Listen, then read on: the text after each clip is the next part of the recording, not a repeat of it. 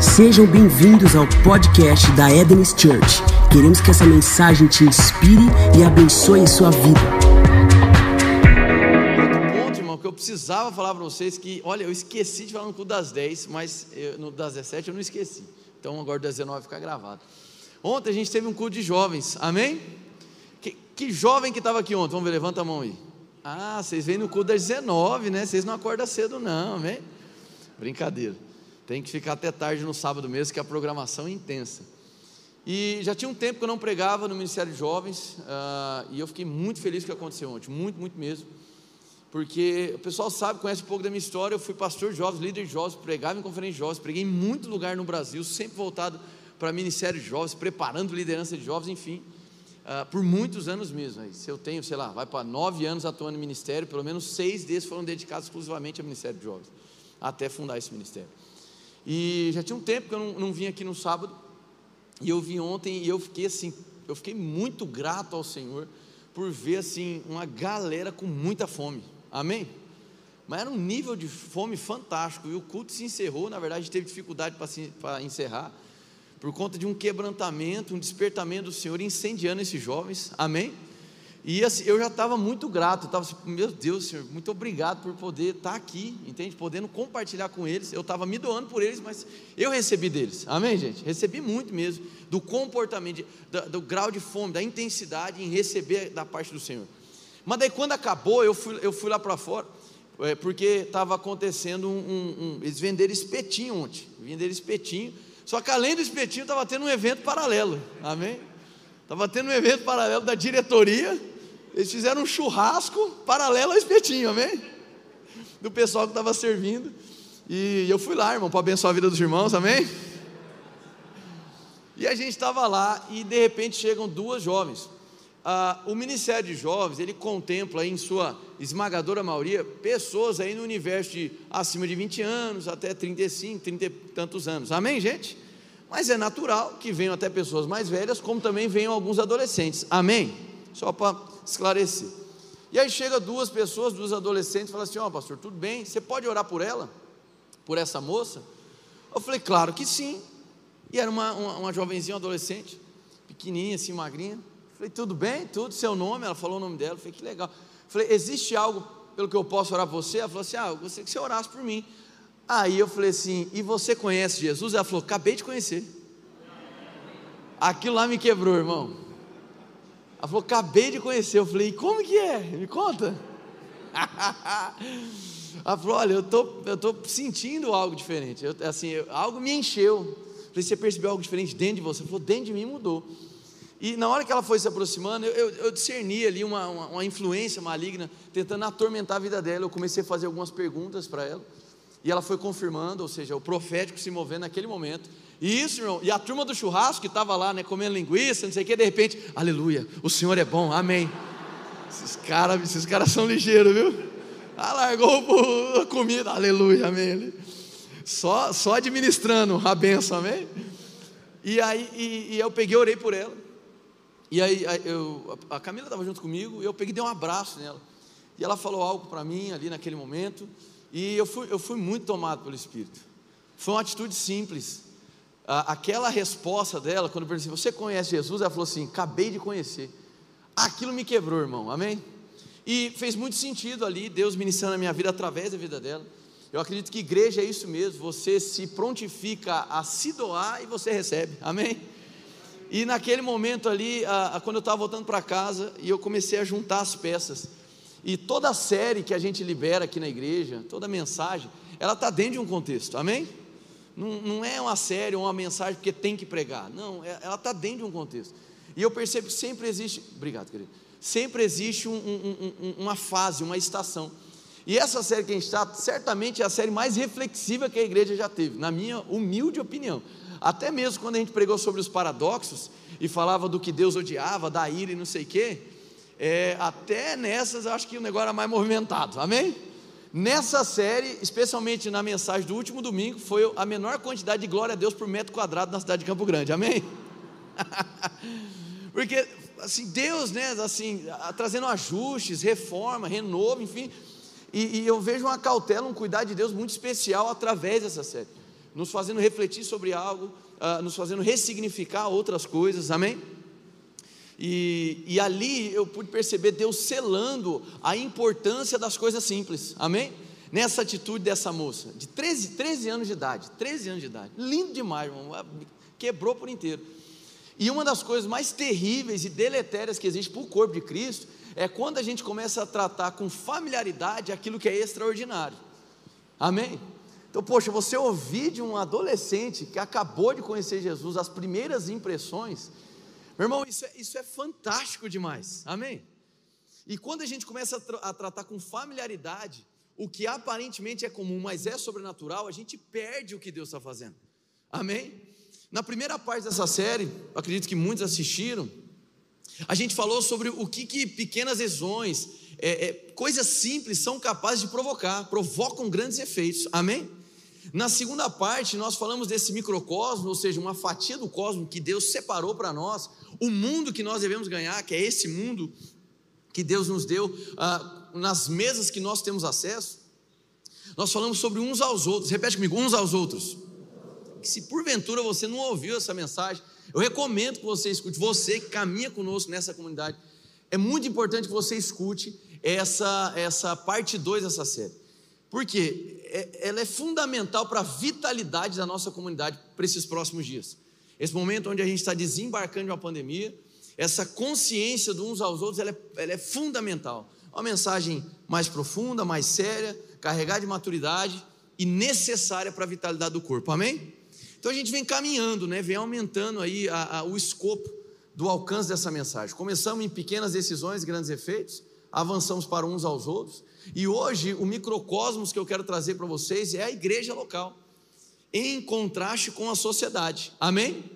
Então, a mensagem de hoje é para a gente aprender um pouco mais sobre o que é a essência comunitária, o que é a igreja de fato. Amém?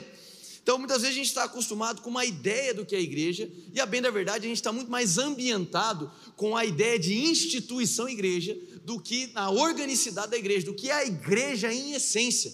Já tem um bom tempo que eu não prego sobre, a, a, dentro da teologia, a gente chama de eclesiologia isso, né? Ah, sobre a questão da comunidade mesmo, da ideia de ser igreja, e hoje é uma noite especial, e, e eu sei o que eu vi, amém? E eu sei o que Deus vai incendiar no final. Eu vou liberar essa porção daquilo que Deus me revelou sobre esse incêndio que Ele está começando a causar, começando em nós e se espalhando pelas nossas famílias e essa cidade. Glória a Deus, gente. Amém. Então vai lá para Gênesis capítulo 1, versículo 20. É, Gênesis capítulo 2, versículo 19, 18. Gênesis 2, 18.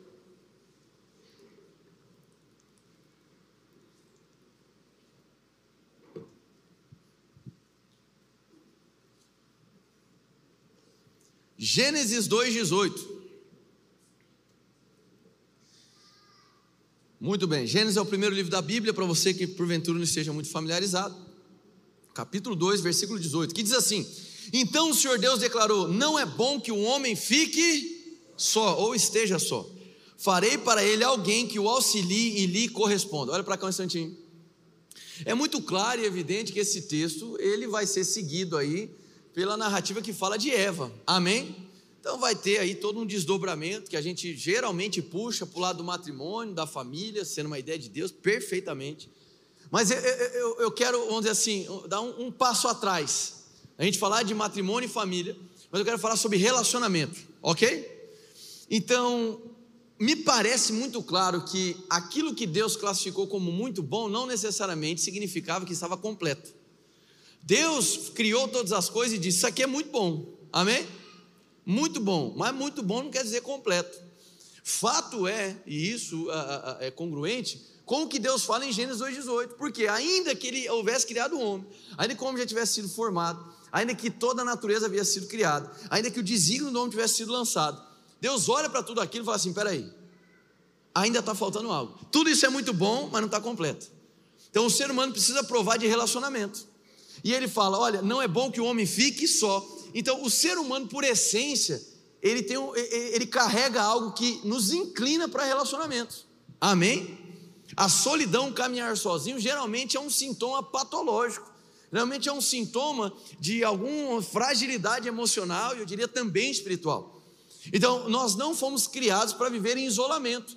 Deus depositou em nós esse pressuposto relacional.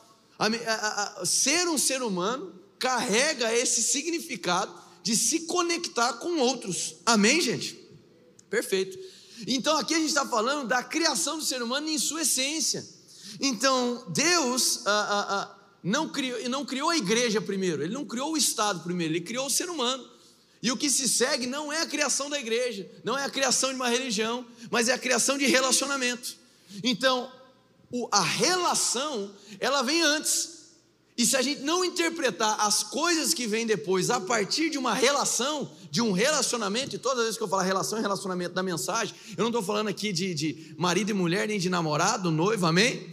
Falando de conexão entre seres humanos, a gente vai perder a essência do que Deus criou.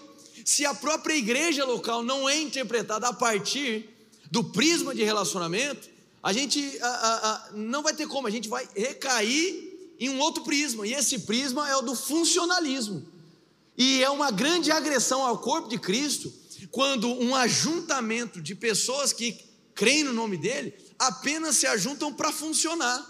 Uma igreja não foi criada para funcionar. Uma igreja, a priori, ela foi feita por Deus para se relacionar.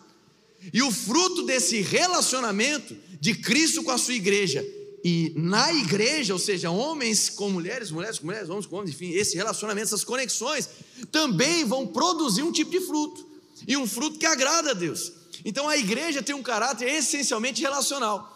Me entendo aqui, não me levem a mal agora no que eu vou dizer, eu vou tentar utilizar assim, de maneira bem simples, mas com um certo viés filosófico.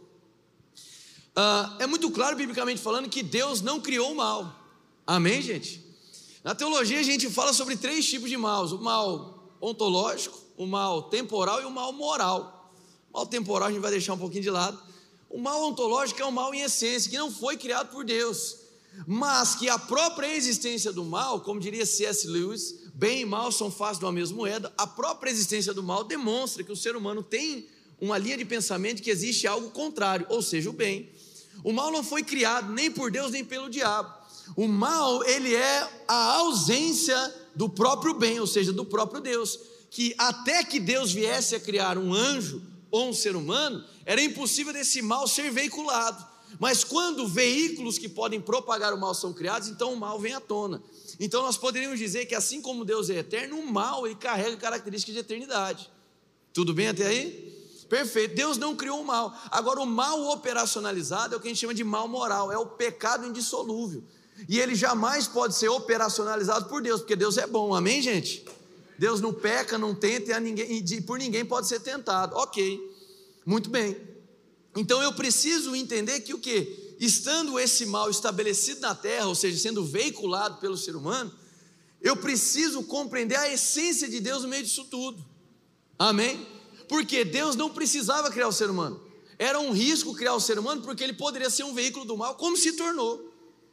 Sim ou não? Então, Deus sendo autossuficiente, não precisava criar o ser humano, em hipótese alguma, mas ele quis criar. Por que isso? Porque eu tenho para mim que o próprio Deus reconhece que solidão não faz sentido. Ok ou não? É claro que ele é autossuficiente em si, mas Deus poderia ficar sozinho, mas não quis. E mesmo não precisando de nós, ele nos fez.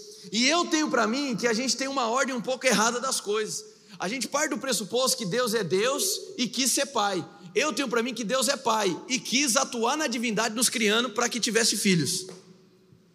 Então, para mim, a essência primária de Deus é a paternidade. Diga, Ele é pai. E sendo pai, tendo o poder de Deus, Ele criou filhos. Isso demonstra um caráter relacional de Deus. Ele é um Deus pró-relacionamento. Ainda que Ele não precise do ponto de vista existencial, porque Ele é autossuficiente ele nos cria. É um pai que, por meio da sua divindade, cria filhos. E quando algo entra na história que desfigura os seus filhos, esse Deus começa a ter contrariedade. Isso é claro. Por isso que Deus não é complacente com o pecado. Por isso que Deus não é complacente com aquilo que te desfigura. Por isso que Deus não concorda com aquilo que te destrói. Deus, ele antagoniza aquilo que desfigura aquilo que ele criou para ser filho dele. Amém? Por que é que eu estou falando essas coisas? Se Deus, em essência, é Pai e nos criou para ser filhos, Se a igreja de Jesus, quando olha para o pecador, só vê um pecador, existe um problema de ótica. Porque sendo Deus Pai, ele não olha para o perdido como entenda, entenda, em essência é um inimigo. Mas na perspectiva de Deus, aquele que está debaixo do pecado é uma família em potencial. Se a igreja não olha para o próximo como uma família em potencial, a igreja na largada já não compreendeu a sua essência. Porque a igreja é essencialmente relacional. Então, igreja não cresce porque membro entrou na igreja. Igreja cresce, amadurece quando a revelação de Cristo, da família de Deus, é consolidada. Amém? Uma igreja não está amadurecendo porque ela está grande. Crescer faz parte cresce em estatura, em graça sabedoria. Mas uma igreja amadurece à medida que Cristo, que veio restaurar a história da humanidade, para que uma vez mais nós pudéssemos ser feitos filhos, é apresentar de maneira primária. Então, o que te salva não é uma organização, o que te salva não é um método, o que te salva não é uma placa, o que te salva não é nem vir para o culto, o que te salva é uma relação, Cristo e a sua igreja. Tudo bem até aí? Amém? Então, essa ideia de relacionamento não é apenas uma inclinação carnal humana. A ideia de relacionamento foi colocada por Deus, porque o nosso próprio Deus tem uma essência relacional. Sendo ele relacional, sendo os filhos criados para relacionamento, a igreja deveria ser representação do que? De uma relação. E não apenas de uma função. Repete comigo, relação. Tudo bem até aí? Diga de novo, relação. Então, se eu perco de vista o caráter relacional, eu perco de, de, de, de maneira primária o porquê da igreja existir. Olha só que interessante. Eu me lembro quando Deus estava esquadrinhando ainda a visão dentro de mim, ah, ah, e já estava muito claro que eu teria que, que, romper com tudo que eu vivia, começar do zero, e que igrejas na, nasceriam a partir dessa obediência, amém? Tanto aqui no Brasil quanto fora, glória a Deus. Eu fiz a segunda pergunta, a seguinte pergunta: falei, Deus, por que mais uma igreja? Eu conheço igrejas boas, saudáveis. Por que mais uma igreja? E eu lembro de Deus falando comigo de maneira suave, mas com comando. Você não vai ser um plantador de mais uma igreja, mas também não vou te fazer alguém que vai ficar plantando as melhores igrejas, porque o conceito de igreja não é nem de mais uma e nem de melhor ou pior. Quando a gente trata a igreja como mais uma, ou melhor ou pior, significa que a gente já não entendeu o que é igreja. Porque a igreja não é a instituição, a igreja é a revelação do corpo de Cristo. Então, quando uma igreja é plantada na terra, não é mais um CNPJ instituição que está abrindo, mas é o corpo esticando seus braços para cuidar do rebanho. Quem entendeu isso aqui? Amém? Se eu interpreto a igreja apenas como instituição, e não me leve a mal, não é errado ter a instituição, mas se eu me limito a compreender a igreja como instituição, eu perco a essência dela. Por quê? Porque o que salva pessoas, o que transforma pessoas, o que promove libertação, o que gera cuidado na vida das pessoas, o que traz consolo, o que libera os céus na terra, não é uma placa, mas é um corpo. Vocês estão aqui ou não? Esse corpo é batizado de igreja, é chamado de igreja. Esse corpo é o corpo de Cristo. Então, na ideia, na, na, na, estratégia divina, na ideia dos céus, o comando do cabeça, que é Cristo, ele seria representado pelas ações do corpo, que é a igreja. Então, o que nos salva não é um método, o que é glorificado não é um método, o que é glorificado é uma relação. Então, se Cristo não é apresentado de maneira primária, corre-se o risco da igreja perder a sua essência. E aí o que acontece são os efeitos da má compreensão de uma igreja. Por exemplo, se eu lhe perguntasse hoje, por que é que você veio para a igreja? Talvez as respostas poderiam ser variadas. Talvez uma das respostas é porque a igreja me faz feliz. Talvez seja porque eu gosto. Talvez é porque eu gosto da palavra. Ou porque eu gosto do louvor. Ou é porque eu vim comer hambúrguer só para isso mesmo. Amém?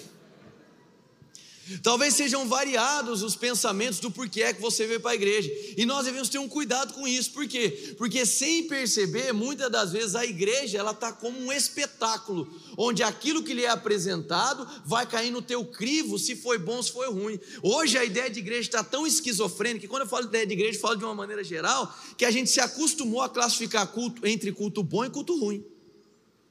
E por que, que a gente faz isso? Porque a gente se acostumou a olhar para a igreja como instituição que tem que apresentar alguma coisa que me satisfaz. Isso não é igreja. Igreja é corpo de Cristo, que é fundado numa relação e que a ideia de vir para a igreja, bem na verdade, é vir para uma mesa, onde na mesa o pai apresenta a revelação do filho, você descobre quem ele é, consequentemente descobre quem você é, ele mostra o que ele venceu na cruz e revela para você o que ele já é seu por direito, e por conta dessa revelação na mesa, você entende que aqui não é apenas a reunião dos santos, mas é o encontro de uma família. Amém, gente? Glória a Deus. Então, no final das contas, aqui é um encontro de uma família. E no encontro da família, se a minha percepção é familiar e não é institucional, a minha maneira de avaliar é diferente. Por quê? Porque eu não vou mais olhar procurando defeito, defeito. Eu não vou mais ficar avaliando entre bom e ruim, porque é minha família. Se é minha família, o que não flui bem, eu não critico, eu ajudo. Amém? Se a minha perspectiva é de família, o que acontece? Agora, a minha análise, que obviamente a gente tem um, um, córtex de caráter associativo, então a gente vai associar, criticar coisas na nossa mente, mas aquela crítica agora não é mais fundamentada em classificação, ela não é mais uma crítica fundamentada em consumo, agora é uma crítica que gera em mim uma responsabilidade. Você está aqui ou não? Porque no final das contas, ainda que você venha para a igreja para receber, a ideia de Deus é que você venha na igreja para compartilhar. E nesse compartilhamento, você doa, mas também recebe. Amém? Ontem eu vim num culto para doar, eu vim num culto para ensinar, eu vim num culto para servir com a palavra e com o meu tempo e com aquilo que a gente pode chamar de dom e talento de Deus. Mas no final das contas eu o que? Recebi. A fome da juventude me despertou, me lapidou. O testemunho daquela adolescente fez de mim, de coração, uma pessoa melhor. Amém. Então, na ideia de doar, você recebe. Por quê? Uma das principais características de Deus chama-se generosidade. Repete comigo: generosidade.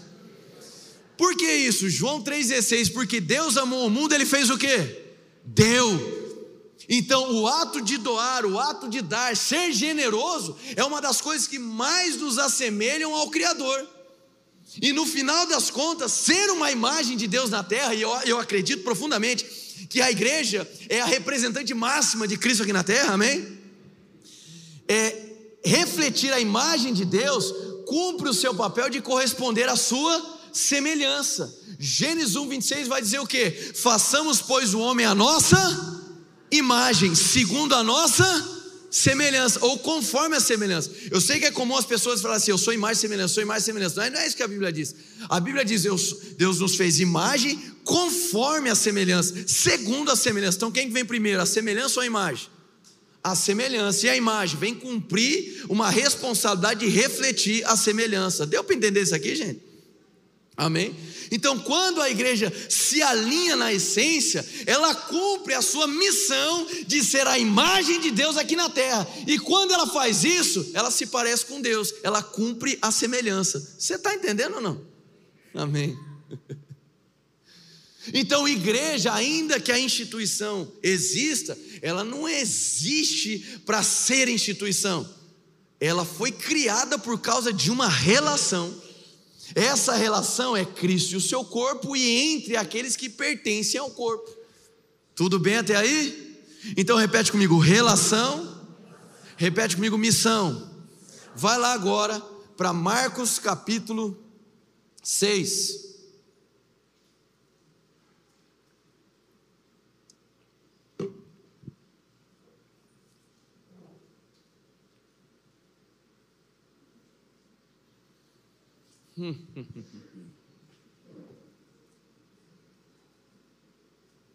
Marcos capítulo 6, versículo 35. Se você chegou lá, diga amém.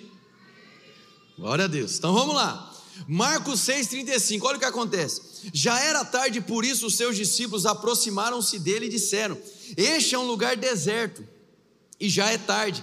Manda embora o povo para que possa ir aos campos e povoados vizinhos comprar algo para comer. Ele, porém, respondeu: Isso é Jesus respondendo: Deem-lhe vocês algo para comer. E eles lhe disseram: Isso exigiria duzentos denários. Devemos gastar tanto dinheiro em pão e dar-lhes de comer? Perguntou Jesus: Quantos pães vocês têm? Verifiquem. Quando ficaram sabendo, disseram cinco pães e dois peixes. Então Jesus ordenou que fizesse todo o povo assentar-se em grupos. Assim eles se assentaram em grupos de cem e cinquenta. Tomando os cinco pães e os dois peixes, e olhando para o céu, deu graças e partiu. Repete comigo: deu graças e partiu. Em seguida, entregou aos seus discípulos para que os servissem ao povo, e também dividiu os dois peixes entre todos eles. Todos comeram e ficaram satisfeitos, e ainda sobrou doze cestos. Olha para cá um instantinho. Para mim, isso aqui é uma das coisas mais intrigantes. Por quê? Porque Jesus está definindo o esqueleto do que seria a igreja. Como? Simples. Até então, Jesus dentro de um cenário judaico, ele anda na antiga aliança trazendo os alicerces de uma nova aliança. E qual era o contexto do povo de Israel até então? Eu clamo, e a medida do clamor gera uma intervenção. Quem eles conheciam era o Deus da intervenção. Quem Jesus estava esquadrinhando era o Deus do relacionamento, que continuaria realizando intervenções, mas que poderia ser conhecido não apenas pelas intervenções, mas pela relação. Você está ouvindo isso aqui? Ok. Então, olha só que interessante a resposta de Jesus, porque eles entraram no automático: eu vou clamar, ele vai dar, eu vou clamar, ele vai dar. Quando eles clamam por uma solução, o que Jesus fala? Deem-lhe vocês algo de comer. E isso mostra para mim que igreja está muito mais ligado a ser uma resposta para a necessidade de uma cidade do que simplesmente ser um ajuntamento de clamor aos céus. Hum, vamos lá. Quer dizer que eu não posso clamar? Deve. Só que o seu clamor na antiga aliança, amém? Ele não é apenas para milagre, ainda que seja bíblico pedir milagre, amém, gente? Mas o clamor da nova aliança, ainda que você possa pedir por milagre, o clamor é para se alinhar ao projeto de Deus, para você ser um participante da realização de milagres. Esse seria um next level, seria um, novo nível que Deus tem para nós. Eu posso clamar, eu posso pedir, mas aqueles que estão conscientes do que é a igreja não querem apenas receber, mas querem participar e provocar. Isso é ser igreja. Amém? O que eu percebo, a gente falou aqui relação, a gente falou aqui missão. Eu quero que você responda aqui, fale aqui comigo, diga resposta. Assim como é descrito em Isaías 60, a expectativa de Deus é que a gente brilhe nas trevas. A expectativa de Deus é que nós sejamos aqueles que restauram as cidades em ruínas. Então, ainda que, obviamente, o meu clamor deva subir ao céu, o ajuntamento que nós classificamos como igreja deve ter apetite por ser uma resposta para o anseio da sociedade. Então, igreja que vive apenas a instituição, ela se descola da sua missão. E isso acontece porque a gente se acostumou com uma ideia separatista entre igreja e o mundo. A gente se acostumou com uma ideia da igreja ser um refúgio do mundo, enquanto que a igreja deveria ser um refúgio para o mundo. A gente se acostumou a viver institucionalizado, ainda que não tenha o menor problema a gente ter uma placa, a gente é, é, ter um nome, amém, gente? O que a gente não pode é aceitar uma ideia limitada, pitoresca do que é a igreja. A gente não está aqui apenas para fazer espetáculo, mas nós estamos aqui para expressar o Deus de uma relação. E quando a gente olha para fora, para o mundo com a ótica de Cristo, consequentemente essas pessoas são atraídas por esse olhar. Porque uma igreja que entende o que é ser igreja, que está alinhada com os céus, ela não olha para o prostituto, para o vadio, para o bêbado, etc., e o define pelo erro e pelo pecado, mas ela olha com os olhos de Cristo e olha para aquele ser humano debaixo do mal como alguém que é um potencial familiar. Amém? Então a igreja precisa, como um todo, não é apenas a Édenes, ela precisa, como um todo, diminuir a sua intensidade de consciência de instituição e aumentar a, a intensidade de consciência de relação.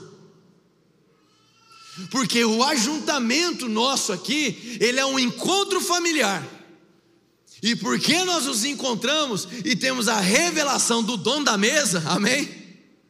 A gente aprende sobre aquele que nos ofertou esse lugar, Cristo Jesus, Só que aprender de Cristo provoca algo em nós. E a gente sai da esfera da intervenção, pra, ou seja, de crer para a intervenção para nós, e esse caráter autodoador do amor do cristão faz a gente ter mais fome de ser uma intervenção na vida do próximo. Amém, gente? Como eu disse aqui para os jovens ontem, o mesmo Espírito que conduziu Jesus a ser o Cristo é o mesmo Espírito que atua na igreja para fazer com que você seja o Cristo na vida de alguém. Glória a Deus, gente. E aí o que acontece? Jesus pega e joga para eles, ó, resolve a parada aí vocês. Um menino, num outro evangelho sinótico é descrito que um rapazinho, um menino, traz cinco pães e dois peixinhos. Aqui não é relatado em Marcos. E aí sabe o que acontece? Jesus dá graças e parte o pão, sim ou não? Aí eu lhe pergunto: o pão multiplicou nesse momento? Não. O pão começou a ser multiplicado quando os discípulos começaram a servir. Opa, Deus, espera aí. Então quer dizer que na nova aliança, a obra que é santificada por Cristo, à medida que eu sirvo os milagres, acontece. Amém? Então, o meu posicionamento com o milagre não é apenas de crer para mim. O meu posicionamento diante dos milagres é crer para o próximo. Mas para o milagre chegar no próximo, eu participo. Como? Carregando cesta. Do que? Do pão que Jesus santificou. Então, na nova aliança, a estratégia que Deus dá é o pão que Ele santifica, para que aqueles que amam o mundo, as pessoas, ok? Não a cultura do mundo, vão lá com cestos distribuir a porção que Jesus abençoou. O que, que muitas vezes a igreja está se tornando? Simplesmente Jesus santifica o pão e a gente come. E a gente se esquece que a ceia está muito mais fundamentada no repartir o pão do que no comer o pão. Então, no final das contas, ainda que a gente tenha alimento na igreja, a, a base primária de ser igreja é compartilhar, não é nem comer. Amém, gente? Glória a Deus. Porque quando eu compartilho, eu abençoo o próximo. Só que o próximo também compartilha e me abençoa. E no final das contas, todo mundo sai pleno e satisfeito. Amém? Então, a igreja deve ser discernida como corpo e não como instituição, embora a instituição seja válida. O erro é apenas limitar, suprimir o que é ser igreja numa instituição. A igreja está voltada, vamos lá, repete comigo: relação, missão e como resposta. Agora o quarto, diga milagres. Amém, gente? Então a gente não vem para a igreja para receber milagre. Poxa, pastor, eu vinha para cá só para isso. Não. Você não vem para a igreja para receber milagre. Você deve vir para a igreja por conta da mesa onde a presença é exposta.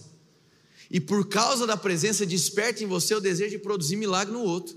E no meio desse trajeto de obediência, você prova do milagre na sua vida. Deu para entender isso aqui ou não? Porque a palavra de Deus diz que por meio da obediência as bênçãos nos alcançariam. Existe um contrafluxo religioso que é o que? Eu vou atrás da bênção e deixo o povo desesperado. Na ideia de Deus, eu vou atrás do povo, do perdido, e a bênção vai atrás de mim e me alcança. Glória a Deus, gente. Amém. Então, milagres acontecem quando pessoas reconhecem a santificação do que Jesus fez e se dispõem a servir o pão que ele partiu. Então, igreja tem tudo a ver com compartilhar. E nesse compartilhamento mútuo eu recebo. Por isso que não há espaço para uma mentalidade consumista na igreja. Amém, gente? Glória a Deus. Eu posso seguir aqui ou não? Estou falando então de resposta e milagre, tá certo? Quais jovens estavam aqui ontem? Amém. Posso falar umas coisinhas que eu falei para vocês aqui ou não? Tá liberado? Então tá bom. Então vamos lá. Lá em Mateus 16 acontece um papo interessante entre Jesus e os seus discípulos. Que eles falam da seguinte maneira: Jesus fala assim: Ó, quem é que vocês dizem que eu sou? Aí Pedro se levanta e diz o que? Tu és o Cristo, o Filho do Deus vivo. Oh, aleluia. Aí o que acontece? Jesus pega e falava assim: peraí, isso aí não foi carne nem sangue que revelou, mas o próprio Deus está no céu. Portanto, eu te digo: tu és Pedro, e sobre esta pedra ou rocha eu edificarei a minha igreja. Eu edificarei a minha igreja. Palavra utilizada para a igreja aqui, eclésia ou eclesia. Jesus poderia utilizar a palavra templo, Jesus poderia utilizar a palavra sinagoga, Jesus poderia utilizar a palavra o que ele quiser, mas ele escolhe uma palavra da cultura greco-romana, eclésia. E eclésia não era uma palavra religiosa, eclésia era uma palavra de guerra, militar. Eclésia é uma palavra que remetia a movimento. E faz todo sentido ele falar sobre eclésia. Porque a eclésia era um destacamento do Império Romano que ia para um outro território para implantar a cultura do Império Romano. Era esse movimento de invasão territorial e que por meio da cultura faria daquele lugar semelhante a Roma. Quem entendeu isso aqui? Perfeito. Então Jesus adota essa palavra sobre a igreja, só que ele faz um, a vírgula é nossa, né, do português. Só continua o texto, e no texto diz o quê? E as portas do inferno não prevalecerão contra a minha igreja. As portas de quem, irmão? Não vão prevalecer contra quem? Então, peraí, uma pergunta para vocês: a igreja, a atuação da igreja é no céu ou na terra? Hã? É na terra. E como é que a igreja interage, interage com o inferno? Se é para a igreja saquear o inferno, se é para a igreja avançar diante do inferno, o inferno está onde, irmão? Hã? Está na terra, irmão? Mas e aquela ideia de inferno futuro? A própria palavra de Deus diz em Apocalipse 20, 14 que a morte e o inferno serão lançados no lago de fogo. Mas existe inferno? Existe, irmão. É que é, é, biblicamente o nome é lago de fogo. Eu chamo de inferno também, amém? Você batiza do jeito que você quiser, ok? Esse inferno futuro, biblicamente falando, é um lago de fogo. Mas o que chama, o que nos chama atenção, é que a Bíblia diz em Apocalipse 20, 14 que a morte e o inferno serão lançados aonde? No lago de fogo. Então, peraí, se o próprio inferno vai ser lançado no lago de fogo, e se a igreja interage contra o inferno hoje na terra, onde que o inferno está, gente? Está aqui. Amém? A Bíblia então coloca a igreja numa posição de ataque contra o inferno que está aqui na terra. Mas daí tem um outro detalhe: uma igreja imatura e que não entende a sua missão, ela é desesperada para ir embora para o céu. E de coração, irmão, se Deus te quisesse no céu, você já estava lá. Amém? Então não é, não, não deve ser, entenda isso aqui, ó, entenda em nome de Jesus. Não deve ser um alvo da igreja ficar desesperado para ir para o céu. Porque a missão que Deus deu para a igreja é trazer o céu para a terra. Quando se lembra da palavra eclésia? Então, por meio de um destacamento dos céus, que é a igreja, através de uma cultura dos céus, nós vamos nos sobrepor a uma cultura caída para que aquele território que antes era do pecado se torne um território celestial, semelhante aos céus. É nesse movimento, é essa a atuação da igreja. Então, no final das contas, irmãos, Deus não quer que você vá para o céu. Deus quer que você vá para onde? Amém, irmão? Então agora você vai olhar para a pessoa que está do seu lado. E de maneira linda e sublime olha para ela e fala: meu irmão, meu querido irmão, de todo o meu coração, eu quero que você vá para o inferno, amém?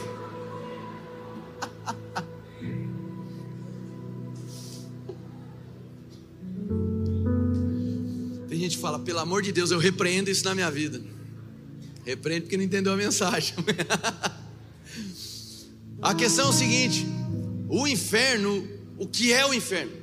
É essa existência degradada e corrompida sem Deus.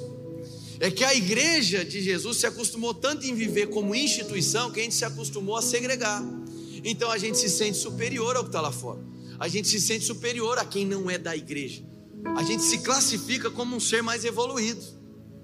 E isso é um engano, por quê? Porque assim como as pessoas estão perdidas hoje, você esteve um dia.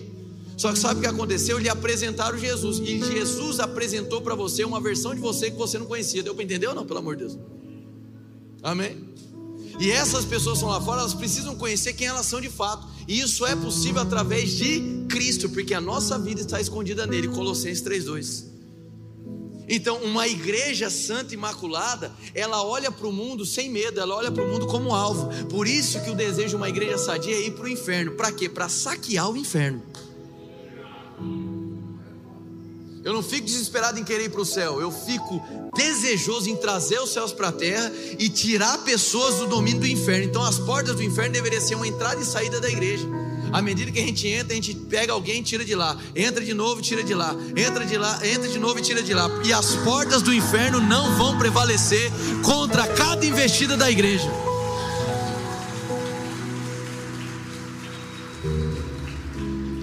A palavra de Deus diz da seguinte maneira: Porque eu não vos dei espírito de medo. E por que, é que a igreja tem medo do mundo? Porque não sabe ser igreja. Porque quando a igreja sabe ser igreja, ela não tem medo, ela tem fome do mundo. Não é da cultura do mundo, irmão. Quanto mais eu conheço a Cristo, menos eu quero me lambuzar com o pecado. Quanto mais eu sei quem Ele é, mais eu descubro quem eu sou, e menos eu quero me permitir ser desfigurado pelo pecado. Eu não estou falando de se assemelhar a uma cultura caída, eu estou falando de ter compaixão pelos perdidos, porque a igreja não é um negócio estático, a igreja é um movimento, é um movimento de plantação da cultura dos céus aqui na terra, e nós avançamos em territórios hostis, inóspitos mesmo. É lá que nós devemos estar. A nossa fome deve ser direcionada para quem hoje está levando uma vida infernal. O nosso nosso alvo, entenda, deve ser ir para o inferno, porque é lá que a estratégia do céu vai funcionar para tirar pessoas que hoje estão aprisionadas. Então que você vá para o inferno em nome de Jesus, amém.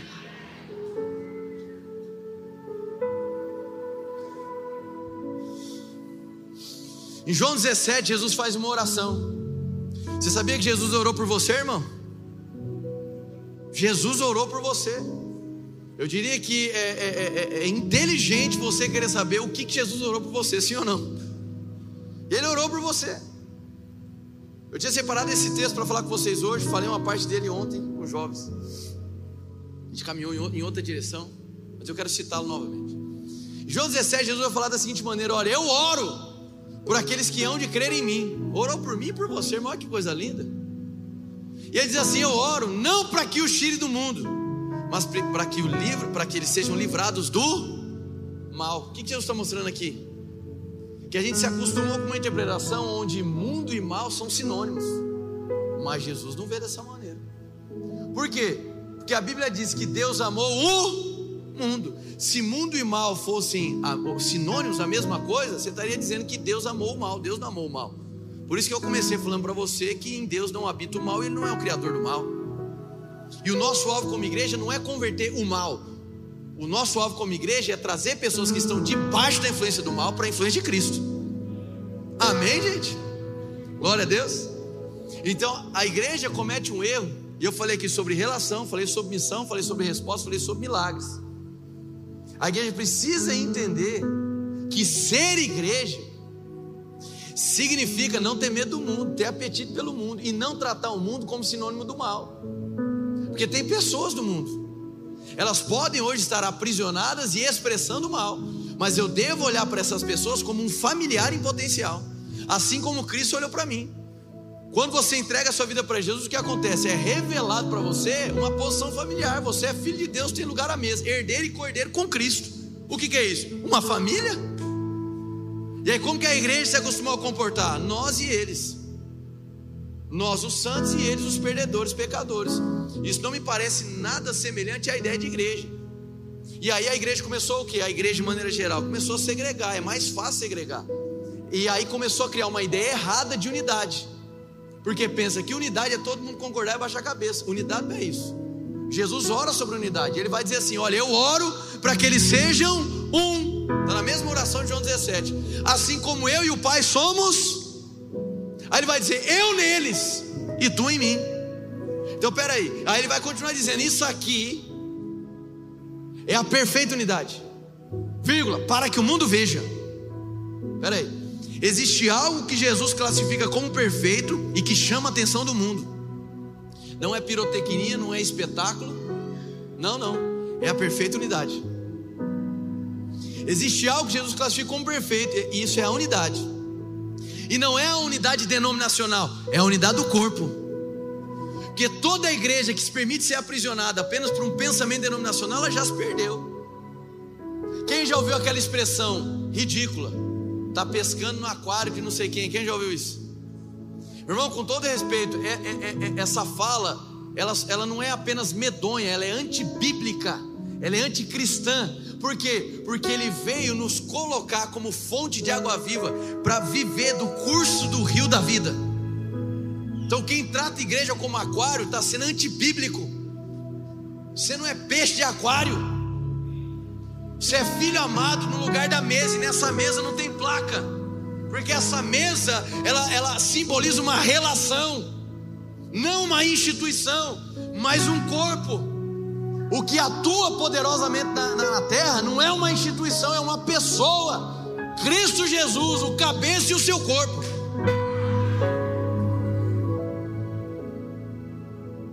Então, que se vê isso no pensamento de que pessoas são peixes dentro de um aquário, líderes agora se apropriam das pessoas. É como se o cotovelo dissesse: Eu sou dono do joelho. É o mesmo corpo, irmão. É ridículo, é antibíblico.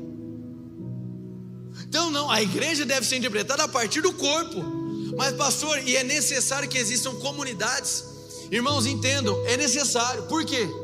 Porque Cada comunidade se forma dentro de um contexto histórico, cultural, geracional, debaixo de uma visão. Por que, que muita igreja não frutifica? Porque não tem visão. E uma visão diretiva dos céus para a terra, ela vai contribuir para que a consciência de corpo seja fortalecida, não para que uma consciência de denominação seja enraizada. Quem entendeu isso aqui? Então, uma visão bíblica de Deus, e eu louvo a Deus por essa visão, não me considero dono e proprietário, mas me considero o primeiro mordomo dela, amém? Você julga uma visão sendo bíblica a partir do momento que você a interpreta como uma visão que te conduz à consciência do que é corpo e não à consciência do que é placa. Amém, gente? Então a igreja é sobre, diga novamente, relação. Amém.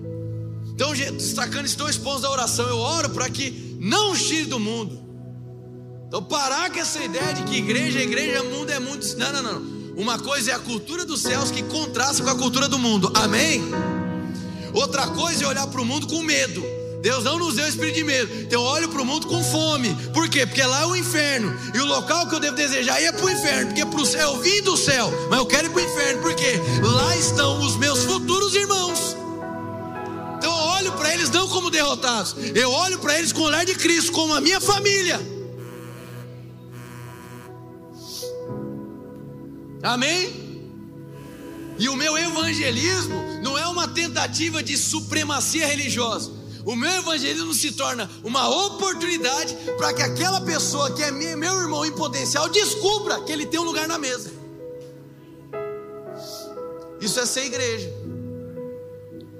E a perfeita unidade não é centrada em concordância natural de programa, sistema, embora eles sejam completamente naturais. É errado ter um sistema na igreja? Não. É errado ter programação? Não. É errado ter um método? Não. É errado ter ministério? É evidente que não. Questões organizacionais são bíblicas, mas a essência é a relação, é a revelação do corpo. Então, o que me conduz à perfeita unidade não é a revelação do método, é a revelação de Cristo. Então a perfeita unidade se encontra quanto mais e mais pessoas conhecem a Cristo. Ele é o tema central da grande mesa que nós nos assentamos. Aí mais uma vez eu lhe pergunto: por que, é que você veio para a igreja hoje? Amém? Então a nossa consciência ela vai sendo transformada, ela vai sendo mudada. E agora eu vou encerrar de uma vez por todas. A palavra carral, Q-A-H-A-L, é a palavra no hebraico utilizada para falar sobre comunidade, ok? Palavra hebraica.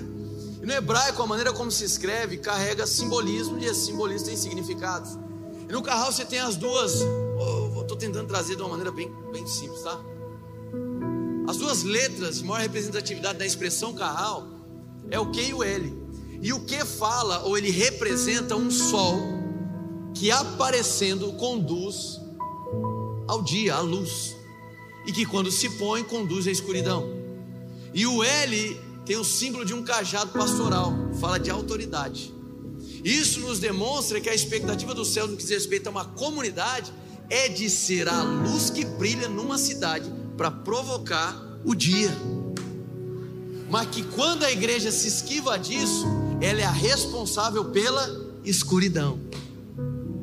Então, uma igreja que é, é, é, se abstém da sua responsabilidade primária de revelar o corpo, ela está sendo coparticipante da ruína de uma cidade.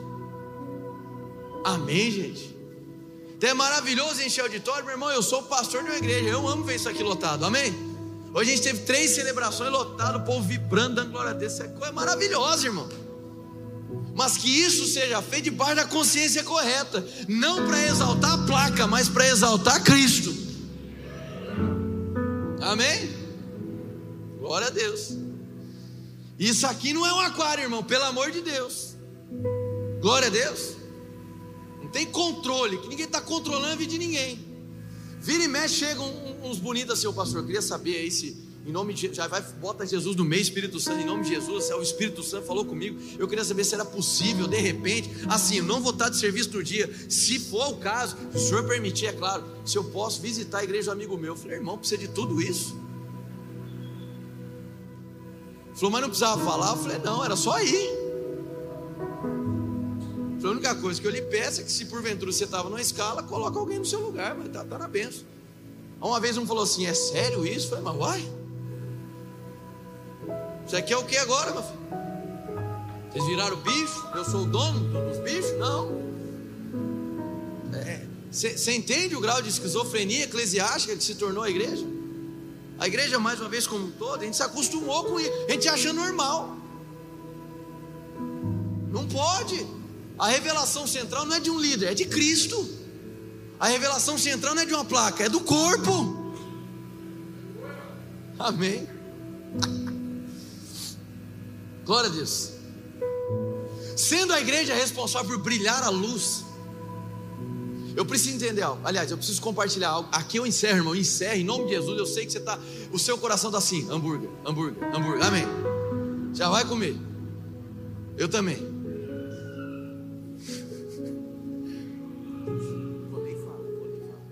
Aleluia, amém. Informações de última, larga a mão. O que, que Deus me mostrou ao fim dessa série? Eu falei isso, eu acho que eu fui um tanto quanto tímido falando sobre o que eu vou falar agora no culto pela manhã. Deus me mostrou que hoje a gente estaria encerrando essa série. E eu falo, toda a série é compatível com uma estação. E eu me vi orando pela igreja e liberando algo, era um fogo sendo liberado para a igreja. Amém? Antes da glória a Deus, você precisa saber para que vai servir o fogo.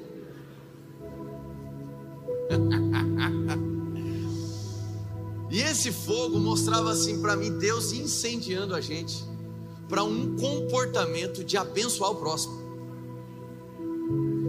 Eu vi Deus levantando uma onda de amor e serviço ao próximo. Esse fogo vai incendiar cada um de nós com estratégias dos céus para abençoar o próximo. Agora calma lá. O próximo não passa pelo processo seletivo do quanto você gosta. Amém? Eu vi Deus liberando estratégias para você abençoar o próximo com o seu tempo, por vezes, com talentos que você carrega e por vezes com os seus recursos financeiros também.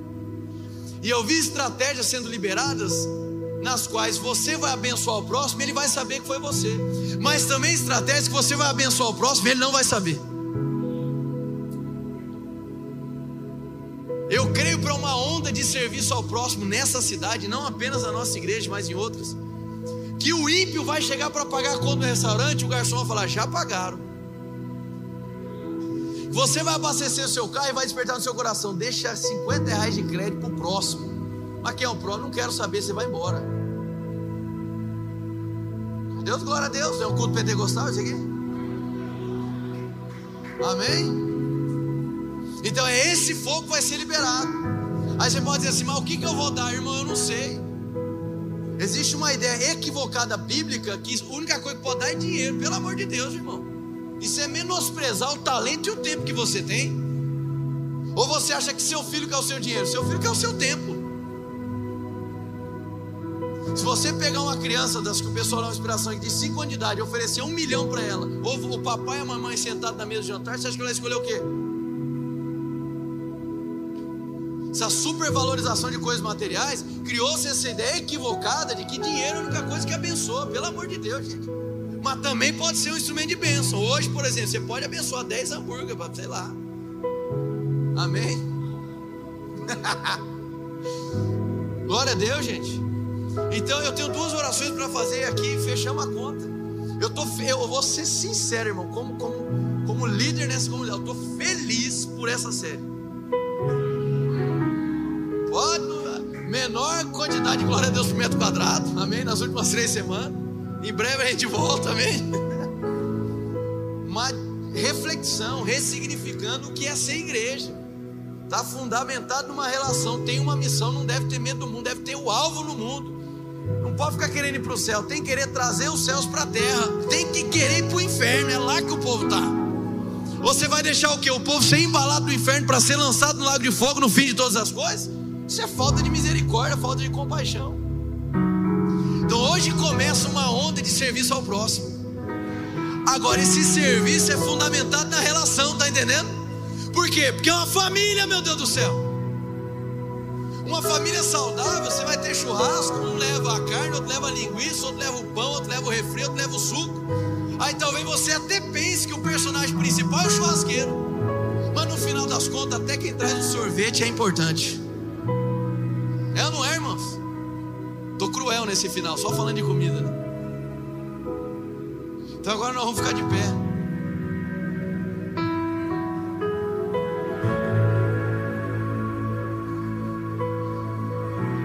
pastores estiveram aqui no, no, primeiro culto e também no segundo, outros no primeiro, no terceiro, no segundo, terceiro, e perceberam que as mensagens foram completamente diferentes.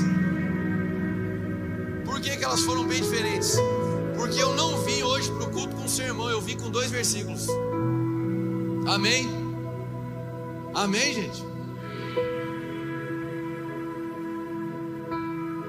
Foi tangível o que Deus quis fazer hoje aqui. Eu estou realmente tocado. Desde ontem, lá no Jovens, o trem mexeu comigo. E a menina de 13 anos me quebrou todinho. Eu estou até agora quebrado. Que pequenas coisas, pequenas ações possam te ensinar o valor dos grandes efeitos. Amém. Feche seus olhos, querido, em nome de Jesus. Que não haja movimentação agora, a gente já está encerrando, irmão.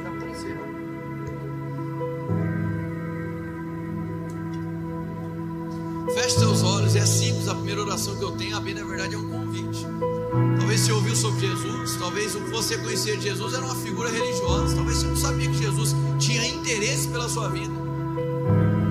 Talvez você nem imaginava que Jesus, mesmo olhando para você debaixo de pecado, era alguém interessado em te chamar para a mesa.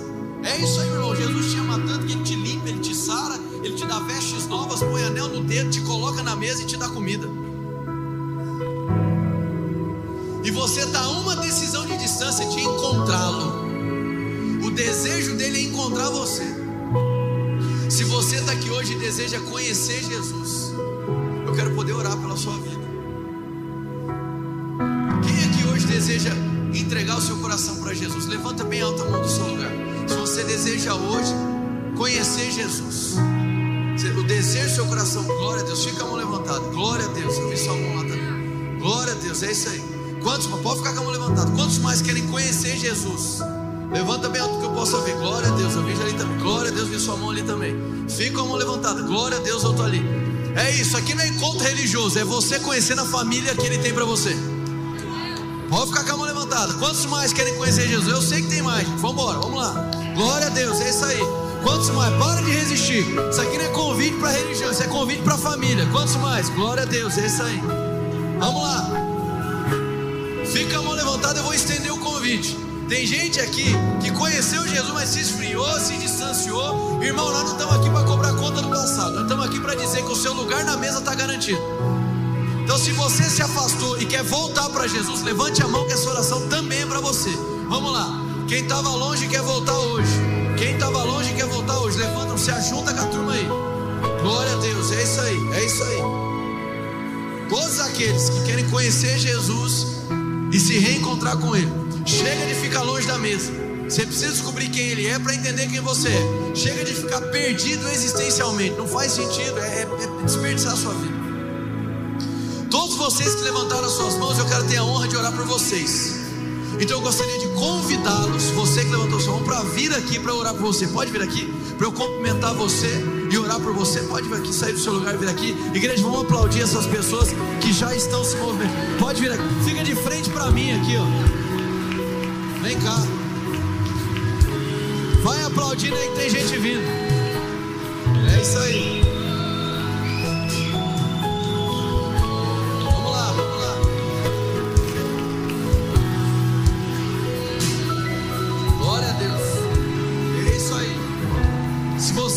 Conhece e quer vir junto, pode vir junto, não tem problema não.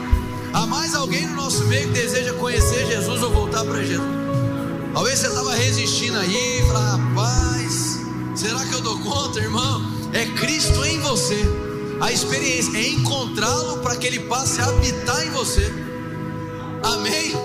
Glória a Deus. Então agora eu quero que todo mundo estenda suas mãos para cá. Você vai começar a orar por essas pessoas. E vocês que vieram aqui à frente, quero que vocês fechem os teus olhos. Eu quero que vocês deixem as suas mãos como quem está recebendo um presente.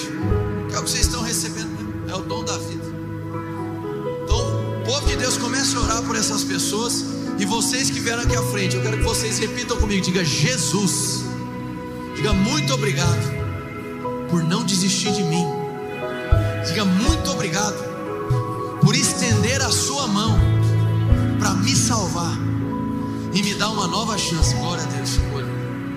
Diga Jesus, eu quero reconhecer publicamente e diante dos céus que você morreu por mim naquela cruz. E eu creio também que você ressuscitou. Diga a partir de hoje, o meu coração é seu. Diga eu entrego o meu coração, não para uma religião, mas para uma relação. Diga muito obrigado, Deus, porque eu entrei aqui essa noite como uma criatura, mas eu saio daqui convicto de que você é meu Pai e que eu sou seu filho, perdoado e amado. Em nome de Jesus, sejam muito bem-vindos à família de Deus. Vamos, igreja! Honra esse povo aí! Essa foi uma mensagem da Eden's Church. Para ficar por dentro de tudo, nos acompanhe em nossas redes sociais.